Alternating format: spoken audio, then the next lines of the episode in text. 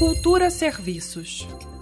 A Frente Parlamentar de Promoção dos Direitos Culturais e o Conselho Regional de Cultura de Taguatinga realizam nesta sexta-feira, dia 5 de março, reunião pública virtual para discutir o uso e a gestão do Centro Cultural Teatro da Praça de Taguatinga.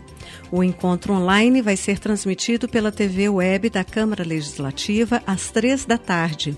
De acordo com os autores da iniciativa, o objetivo é debater a situação do espaço cultural e a ocupação do teatro da Praça de Taguatinga pelos movimentos culturais da cidade.